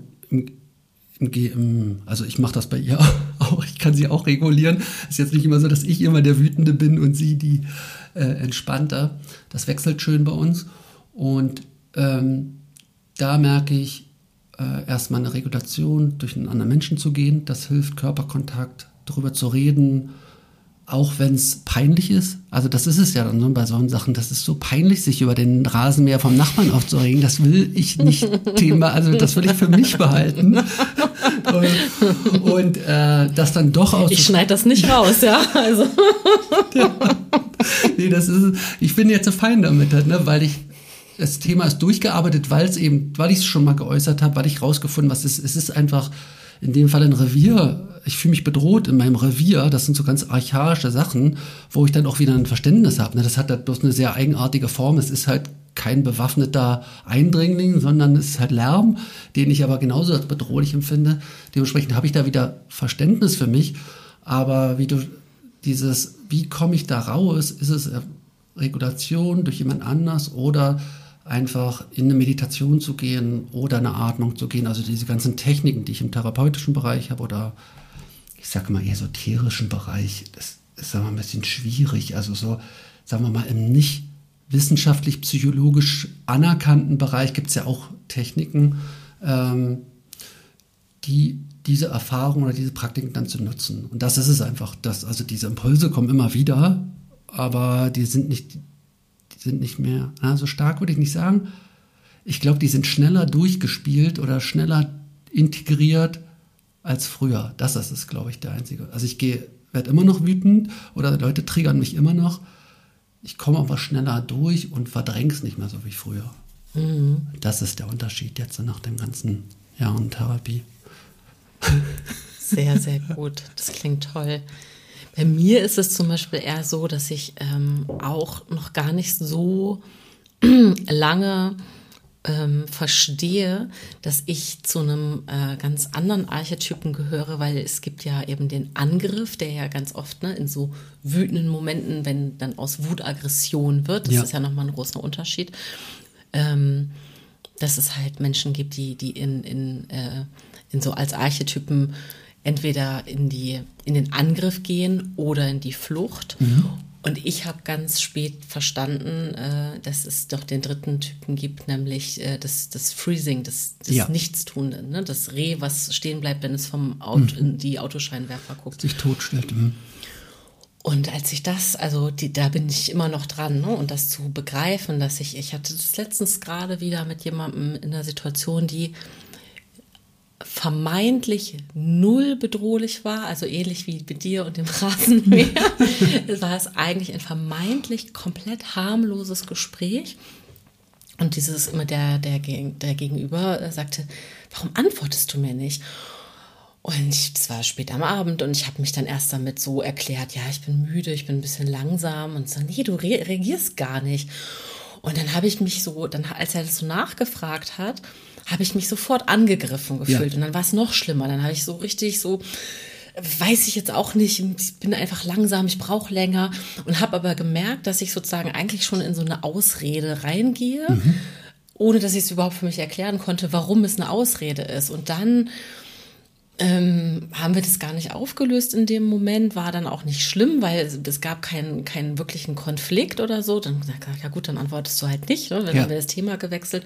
Und am nächsten Tag konnte ich dann äh, mich zurückmelden und sagen, pass mal auf, ich habe mir noch mal Gedanken gemacht zu gestern. Ich habe ähm, ich habe Angst gehabt, äh, anscheinend meine Meinung zu äußern, mhm. Ähm, ohne dass ich mich irgendwie, also ohne dass es von seiner äh, äh, Aussage her irgendwie dafür einen Grund gegeben hätte, aber irgendwas anscheinend in mir hat äh, das ausgelöst zu sagen, nee, da sagst du jetzt mal lieber nichts dazu mhm. und ihm das überhaupt zu erklären ne, und sagen wie, so, hä, wieso, ich war doch ganz normal, ich habe doch dich nicht angegriffen oder irgendwas. Und ich so, nee, es hat überhaupt nichts mit dir Exakt. zu tun, mit dir gar nicht, ne? du hast nur Rasen gemäht, du hast nur mit mir gesprochen, äh, aber irgendwas daran hat in mir mich so erstarren lassen. Und ähm, da war ich schon mal auch total dankbar, dass ich es dann mit ja, einem Tag Verzögerung zumindest erkannt habe, ne? weil das ja das ist, was, was mir, also so wie Menschen, die, die so impulsiv sind zum Beispiel, ja lernen müssen, dann ad hoc zu regulieren, sich mhm. selbst, äh, äh ist das sagen meine Übung, eben überhaupt in dieses ad hoc reinzukommen ne? und wirklich auch mit zu sagen, so stopp, hier ist mir gerade was zu viel oder ich muss aus der Situation rausgehen, ne? statt so zu erstarren und da zu bleiben. Also ich habe es mal, das Extremste, was mir jemals in meinem Leben passiert ist, ist, ich habe ähm, eine Tasse in der Hand gehabt mit frisch aufgegossenem Tee mit kochend heißem Wasser.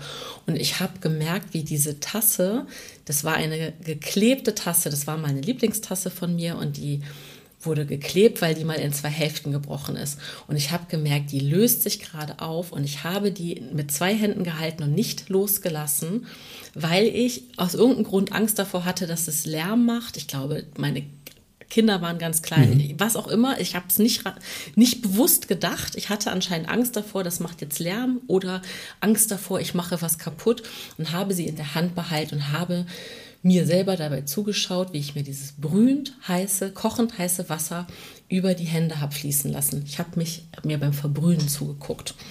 So. Klassisch Fries, also ne, also ja, dieses ja. Äh, nichts fühlen, nicht Anwesenheit sein ja. als als Taktik.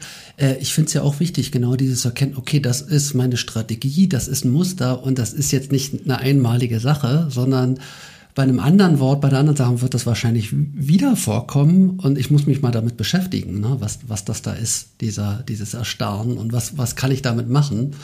Ähm, ja, das sind zum Beispiel Sachen, Franziska hat das auch, diesen Freeze und es ist natürlich schwierig für jemanden, der das noch nicht hatte, zu erkennen, was gerade abgeht. Also das, dein Gegenüber kann ich dann verstehen, so dieses, hä, du warst irgendwie abwesend, also man merkt, er ist abwesend, nicht ansprechbar, ähm, aber es ist, ich glaube, es ist gar nicht so bekannt auch, dass es sowas gibt. Ein, so nee, genau. Also für mich ist es auch, ich habe das erst vor, vor, vielleicht erst vor ein, zwei, drei Jahren, wie auch immer. Ich kann, also es gab jetzt nicht so einen Aha-Moment, sondern es ist auch eher ein Lernprozess. Mhm. Überhaupt, dass ich diese Gesprächssituation jetzt in den, in, in den Zusammenhang mit dieser, mit dieser Tasse ja. bringen kann. Also das ist alles auch noch relativ neu für mich. Ne? Und ähm, Genau, das sind halt einfach so äh, ähm, total, aber es ist eben so schön, wenn man für sich selber merkt, man hat eben diese Anteile und äh, kann sie dann so nach und nach für sich übersetzen. Ne? Und deswegen, deswegen musste ich auch so lachen mit deinem Rasenmähen, weil du, weil du es ja für dich übersetzen kannst. Ne? Weil natürlich habe ich total viel Schamgefühl. Ich habe das noch nie erzählt mit der Tasse zum Beispiel. Mhm Einfach weil ich das, also ich schäme mich natürlich dafür, mich mhm. selber zu verbrennen. Also wie dumm kann man sein? Also, ja, wie ne, das, dumm, ne? Ja, das ja, ist ja, dann ja. so, man ist ja nicht der Böse, so, man wird dann, man kriegt halt ein anderes Label, ne? ja, wie dumm ja, ist man. Ne? Also was genauso weh tut, diese Idee. Ja, mhm. genau. Und das zu erkennen, ist äh, eine gute Geschichte. Und deswegen das ist was, womit ich mich ganz intensiv auseinandersetze, aber deswegen war das schön, dann trotzdem gerade von dem Konzert zu erzählen, zu sagen, doch, es gibt genau ganz andere Momente in meinem Leben, wo ich so total frei bin und, und alle Ventile offen sind für mich auch, ne, und wo eben kein Freeze stattfinden kann. Da ist schon, weil, weil alles, alle, alle Türen sind aufgestoßen mhm, emotional, mhm. ne, und da, da geht nichts mehr zu, da bin ich, da, da, da wirbel ich, ne? Und, und das irgendwie zu, äh, vielleicht ist da ja auch eine Information drin, wie komme ich denn in diesen Zustand? Wie komme ich denn in diesen freien Zustand? Warum kann ich das hier haben? Warum fühle ich mich hier so sicher in der Masse mit der Musik? Warum auch immer. Ne?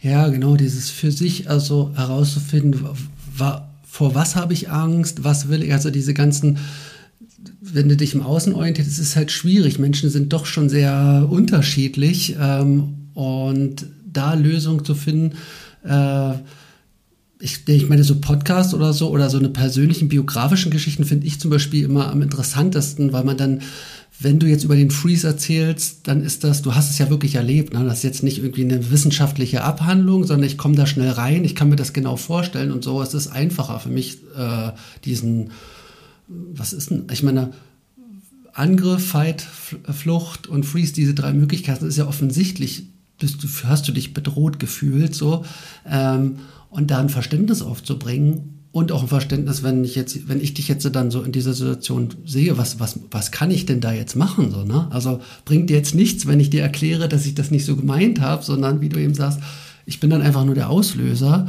und kann dich vielleicht unterstützen in deinem eigenen Prozess oder ich gehe halt weg. So, ne? Also dieses, ich muss davon wegzugehen, dass mein Gegenüber ist irgendwie schuld an irgendwas, sondern er hat das jetzt in dem Moment, wie du schon sagst, kein, der hatte nur irgendwas gesagt gehabt und das ist ein innerer Prozess.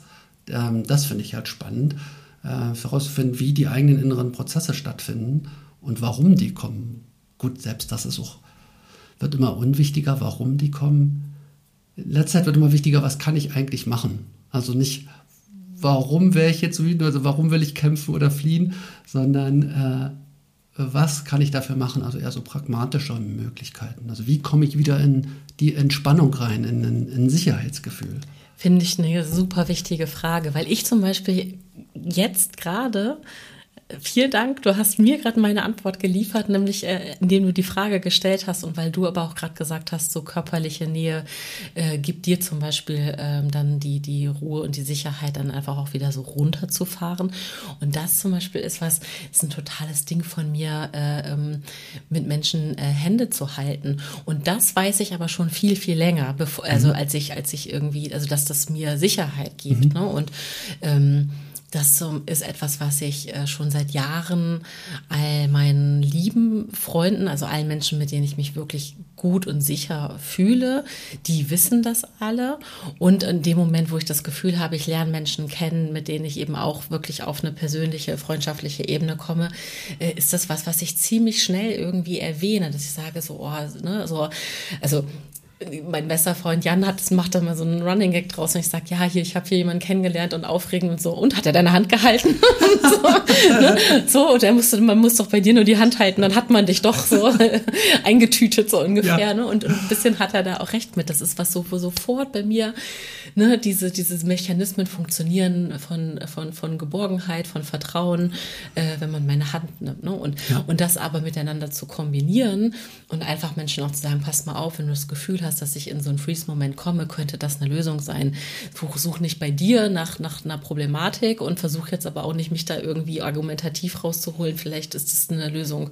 Biete mir mal deine Hand an. Das könnte sein, dass das in dem Moment hilft. Ne? So, ich glaube, es geht wesentlich schneller, ne, als wenn man jetzt so rational ähm, intellektuell daran geht, weil ja. du ja gerade bei dem ja gut, in allen Zuständen, dass wenn du auf der Flucht bist, wenn du im Angriff bist, ist schwierig. Du bist halt äh, nicht so gut zugänglich und im Freeze ja sowieso gar nicht, aber ähm, eine körperliche Geste. Ja, aber das muss man erstmal wissen, ne? Ja. Also, dass das helfen könnte und wie du schon sagst, das zu verknüpfen. Klar wissen wir, äh, Körperkontakt ist was Positives, aber dass das eine Lösung sein könnte, da rauszukommen, ähm, das war für mich alles nicht so klar am Anfang. Also ich, mir wurde einiges beigebracht, aber jetzt nicht, wie ich funktioniere, wie meine Psyche funktioniert, was Aber meine Bedürfnisse sind. Sebastian, wem wurde das denn beigebracht? Exakt, also Bringst du das deinen Kindern bei? Hast du das Gefühl, dass du deinen eigenen Lernprozess äh, gut in, in, in das Miteinander mit äh, deiner Familie einfließen lassen kannst? Ähm, ich würde gern sagen ja, aber ähm, ich muss auch sagen, dass ich auch in diese Falle getappt wäre, meine Erziehung ist, ist streng, auch gewalttätig, also äh, Gewalt als Strafe. Nicht, ähm, was ich schon nochmal einen Unterschied sieht, wenn man äh, Gewalt als Strafe ist eine Sache, das ist nachvollziehbar, als wenn man jetzt jemanden hat, wo man geschlagen wird, ohne nachvollziehenden Grund. Das sind beide Schläge und stört natürlich, verstört natürlich. Äh, das habe ich erfahren und ich glaube, geschlagen hätte ich nicht, aber ich hätte einen gewissen Anteil von meiner Erziehung übernommen, unreflektiert, weil ich mich einfach mit dem Thema Erziehung sicherlich nicht beschäftigt hätte, hätte ich wahrscheinlich so beobachtet es bei meinen Eltern, die sind äh, eine Stufe entspannter als ihre Eltern, aber trotzdem haben die ja praktisch diese Nachkriegskriegsgeneration, haben die ja eine gewisse Erfahrung, tragen die einfach weiter. So, ne? Also äh, mein Vater hat vielleicht nicht ganz so stark oder so oft zugehauen wie sein Vater, aber ähm, deswegen will ich jetzt äh, das nicht was du schon meintest dann vorhin mit dieser Klaps, ne? Dann, ich will das gar nicht haben, aber ich wäre vielleicht auf andere Art unbewusst gewesen in der Erziehung. Ähm, vielleicht durch Strenge, vielleicht durch Abwesenheit, das, was ich auch erfahren habe. Ähm, und da war Franziska auf jeden Fall sehr maßgeblich. Die hat auch jetzt keine leichte Kindheit gehabt und sie meinte, wenn wir jetzt Kinder haben, dann will ich, das hat sich richtig beschäftigt, hat sich beschäftigt damit und hat halt auch ähm, andere Erziehung, Erziehung ist halt ein schwieriges Wort, also ähm, Begleit, äh, Attachment Parenting sagt man da im Fachbereich, also einfach Begleitung eher als Erziehen, weil das von ziehen kommt und so. Also ich meine, das Wort ist schon schwierig. Bedürfnisorientiert. Bedürfnis, das ja. war das Wort. Ja. Und da hat sie wirklich viel geforscht und das ist auch nicht einfach gewesen, damals Literatur zu finden oder in Gruppen zu kommen. Und ich glaube, wenn ich jetzt, sage ich mal, alleinerziehend gewesen wäre, hätte ich so nicht gemacht. Ich wäre unbewusst gewesen. Das ist Franziskas ähm, Anteil. Wie ich vorhin schon meinte, habe ich das dann übernommen. Und jetzt im Rückblick oder mit diesen ganzen Therapieerfahrungen würde, jetzt würde ich sie machen, aber ich hätte dann ja trotzdem diese Anfangsjahre verpasst, wo ich noch nicht in Therapie war. Also das aber du bist ja immer noch Vater und du bist ja immer noch, auch wenn äh, deine Kinder jetzt nicht mehr, äh, du ihnen keinen Brei mehr fütterst, aber du bist ja trotzdem mit ihnen in Kontakt. Also du sprichst ja mit ihnen, du tauschst dich aus, oder? Jetzt, jetzt ist es so genau, ja. dass man aber auch erst durch diesen ganzen therapeutischen Kram ähm, und aber auch meine entspannte Lebenssituation. Obwohl, das kann man auch nicht sagen. Ich glaube, es ist ein innerer Zustand, eine innere Ruhe, eine innere Bewusstheit, ähm, die ich da weitergeben kann. Ähm, ich würde sagen, also wir haben keine großen Dramen mit unseren äh, Mädchen. Und da ist die untereinander auch, also diese Geschwisterrivalität, die ich von mir kenne, also dieses irgendwo ist ein Mangel und wir kämpfen um die Liebe meiner Eltern oder was, was es immer auch war. Also auf jeden Fall eine, eine Rivalität, auf jeden Fall haben die zum Beispiel nicht. Äh, sie kommen mit allem möglichen Kram zu uns. Äh, ich spüre trotz 14 Jahre keine krasse Rebellion, wie es bei mir dann mit 14 losging ich denke mal, oder ich hoffe mal, dass wir in vielen Punkten auf jeden Fall dieses Erbe, was wir von meinen Eltern und deren Eltern bekommen haben, schon stark abgeschwächt haben. Aber Unbewusstheit ist immer noch da. Aber es, es fühlt sich gut an. Das ist schon viel, viel. Und mein Lieblingspostkartenspruch dazu ist ja, ähm, Parents are just, uh, just kids having kids. Ne? Also das darf man einfach nicht vergessen, dass wir selber Kinder sind, unserer Eltern. Also genau das, was du gerade gesagt hast, dass wir einfach, ähm, ja, ne, also das, wenn man sich an seine eigene Kindheit erinnert, dann waren ja die Erwachsenen, waren ja fertige Erwachsene. Total. Und ich kann mich nicht da, also ich kann mich nicht daran erinnern, dass ich irgendwie bewusst als Kind war oder auch nicht als Jugendliche wahrgenommen habe, dass meine Eltern in besonderen selbstreflektiven äh, Prozessen gewesen wären. Und Vielleicht ist das das Einzige, wo ich sagen kann, da lasse ich meine Kinder auf jeden Fall dran teilhaben oder das kann ich vielleicht ein bisschen besser kommunizieren, dass ich sage, passt mal auf, ich glaube, ich habe jetzt schon so viel Scheiß gebaut, ich habe jetzt schon selber das Gefühl, ich habe schon einen riesen Sack voller Schuld, der mir irgendwie nicht mehr selber ans Bein binde mit, mit, mit Vorwürfen, was mhm. ich irgendwie im Nachhinein alles lieber nochmal anders und besser machen würde. Aber ich kann zumindest eingestehen, dass ich im Prozess bin und dass ich mitwachse, ne? einfach durchs, äh, durchs Familienleben. Ja. ja, dieses Mitwachsen. Also die Kinder, also Kinder zu haben oder das, das hat ja auch den Impuls gegeben, also der erstmal einen Grund zu haben, warum soll ich mich mit mir selbst beschäftigen, weil ohne Kinder brauchte ich es jetzt nicht. Also ich, es gab keine Konflikte oder so, äh, die ich für mich wahrgenommen habe und da ähm, oder kein, kein dieses Werte überprüfen. Ich hatte meine festen Werte, die sind zwar 20 Jahre alt gewesen, ist egal, aber da dann nochmal in ein Wachstum zu kommen äh, weil man jetzt einen Grund hat oder ein Ziel hat, weil man das eben nicht so machen will wie seine Eltern. Ähm, und ich glaube, ich wäre auch klassisch in so eine Fehler gegangen. Ich zum Beispiel durch einen streng autoritären Vater wollte ich dann der beste Kumpel wieder sein von meinen Kindern. Also ich wäre dann wieder mhm. in dieses keine Verantwortung, keine Autorität, da wäre ich jetzt reingerutscht. So, ne? Also mhm. ja nicht Vater sein. So, ne? Und da sind wir dann durch den Prozess oder im Prozess sind, bin ich oder wir auch wieder in so einer Mitte gelangt. Also auch wieder aus dieser Protestreaktion raus, sondern in so eine gesunde Mitte zu finden. Aber eben nicht perfekt ausgebildet und äh, jetzt wird alles gut, sondern weiterhin im Prozess mit Fehlern machen. Aber ähm, eben nicht das so darzustellen, wie du das gesagt hast, äh, dass Erwachsene sind so perfekt damals gewesen, sondern auch zu sagen, äh, ich habe jetzt gerade Scheiße gebaut, äh, Lotti oder Hanni, ähm, das mein, meine Schuld oder, oder die an meinem Prozess teilzuhaben und äh, Sachen zu revidieren, zu überdenken und das mit denen mich da auszutauschen, das ist, glaube ich, was definitiv Neues. Weil meine Eltern haben sich damals für nichts so richtig entschuldigt. Und ich hatte auch dieses Bild, Erwachsene wissen immer, was sie machen und sind ganz bewusst. Ähm, wurde dann relativ schnell äh, natürlich entlarvt, aber ich habe gerade einen ganz pathetischen roten Faden gefunden, weil wir, angefang, weil wir angefangen haben, dass du gesagt hast, ich habe dich gefragt, ob du irgendwas bereust äh,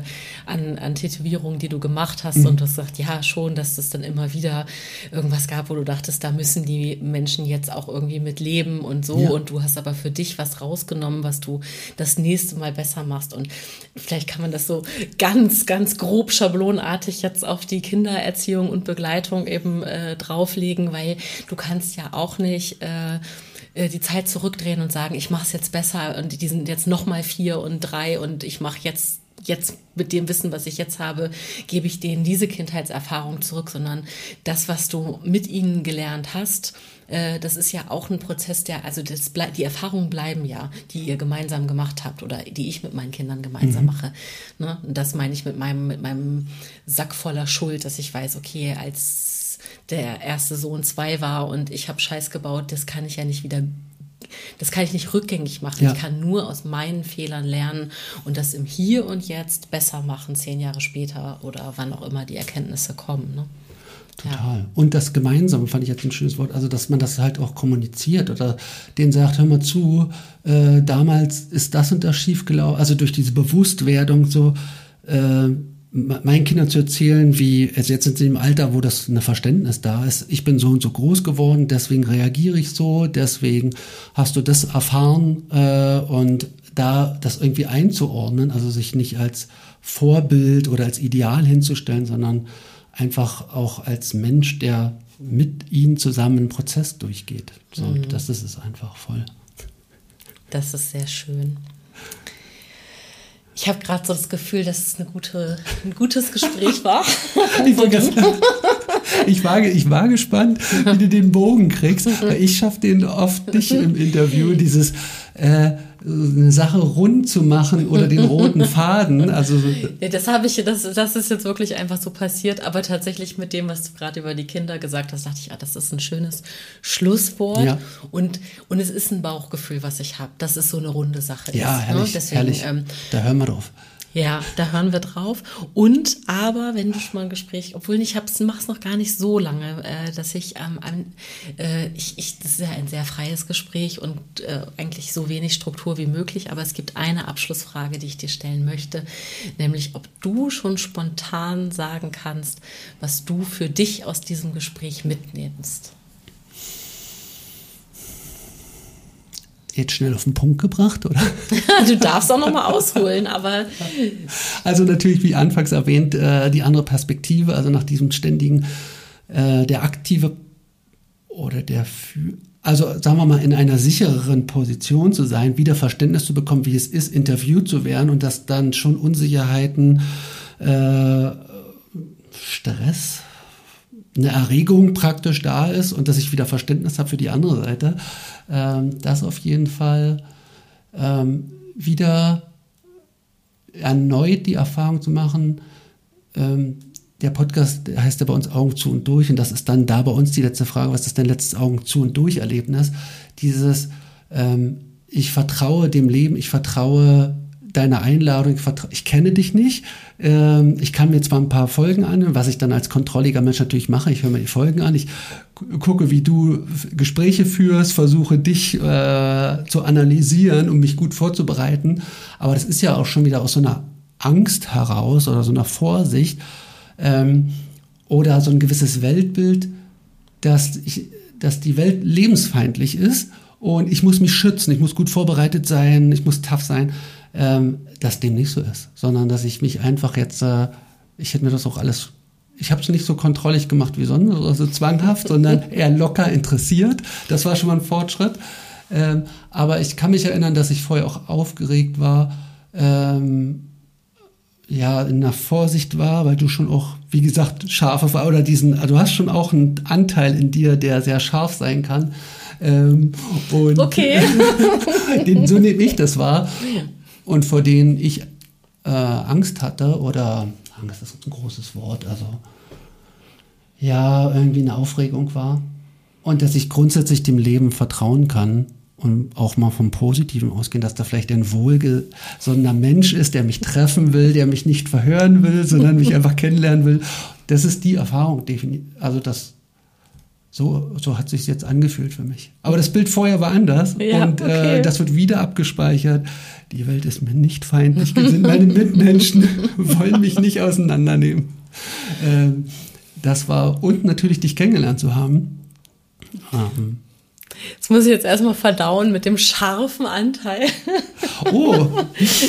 ähm, aber das muss ja auch gar nichts Negatives sein. Ne? Es ist jetzt wieder mein, das ist ja auch das, nur das, was bei mir so ankommt. Ich denke, oh, habe ich irgendwann zu, zu, zu, hast du dir was angehört, wo ich zu hart war, zu, zu fordernd oder irgendwas. Aber ja, ja. das ist eine Qualität, also ich kenne das von mir, es ist eine Qualität. Also, ne, also da erstmal den Scharfsinn, da hast du ja den Scharfsinn zu haben, das überhaupt zu erkennen, einen Widerspruch bei einem anderen oder Paroli zu bieten und sagen, na hör mal zu, das, das macht man nicht so oder das, das sagt man nicht so. Ähm, deswegen ist ja eine Qualität, aber ähm, mich hat das jetzt erstmal ähm, herausgefordert. Komm, Grüße gehen raus an Thorsti Scholz. Hast, hast, du dich, hast du dich scharf kritisiert gefühlt, Thorsti? Das müssen, das müssen wir noch mal klären. Genau. Also ich habe mich, ich hab mich jetzt wohl gefühlt, obwohl ich natürlich auch aufgeregt war, aber ähm, was in so einer Lebendigkeit, in einem Rahmen von einer Lebendigkeit ist und von einer Begegnung, so eine, und nicht von, ich sitze hier wie so ein Kaninchen und habe Angst vor dir oh oder, oder versuche gegenzuhalten, dir Angst zu machen und so ein Quatsch, weißt du, sondern einfach so, wie ich es jetzt wahrgenommen habe, eine schöne Begegnung. Das ist schön, das freut mich sehr. Lieben Dank, lieber Sebastian. Und ich kann dir sagen, weil es einfach immer noch genau hinter deiner Schulter hängt, dieses, die Versöhnung, obwohl wir gar nicht drüber gesprochen haben, nehme ich das für mich mit, äh, darüber nachdenken zu wollen, warum das, äh, was das mit mir macht. Mhm.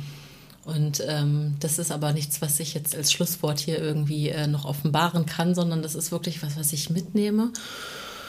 Und ähm, was ich aber generell auch schön finde, einfach zu sagen, ich nehme mir was mit. So, ich nehme mir was mit, worüber ich noch irgendwie, wo ich noch weiter dran arbeiten mhm. möchte, dass auch nicht immer alles ähm, fertig sein muss. Ne? Also ein rundes Gespräch muss kein fertiges Gespräch sein. Das darf auch noch mhm. offene Fragen haben und ne, weil also natürlich könnte ich noch dich ganz viel fragen. Und natürlich könnte ich auch noch drei Stunden mit dir weitersprechen, weil ich glaube, wir würden auch noch Themen finden und Verknüpfungen. Definitiv. Genau. Und ich nehme, äh, ne, mit, dem, mit diesem runden Gefühl, was ich habe, habe ich gemerkt, ich nehme den offenen Task, nämlich die Versöhnung, die irgendwie irgendwas in mir anspricht, den nehme ich mal mit und lass dich dann wissen, wenn da irgendwas bei rausgekommen ist. Auf jeden Fall, weil das ist zum Beispiel auch, wozu ist denn Kunst da? Äh, und wenn wenn es auch nur das Wort ist. Ne? Also ich meine, du guckst nur auf das Wort und die Bilder sind gar nicht präsent. Also einfach auch nur, das ist keine künstlerische Leistung, da das Wort hinzuschreiben, aber das ist schon Kommunikation oder Kunst für mich, zu sagen, ich löse da was aus, oder das Wort löst was aus und ich habe es gemalt, ich, ich habe es ja nicht erfunden. das, das ist schon, was Sebastian ich... Domaschke, der Erfinder der Versöhnung.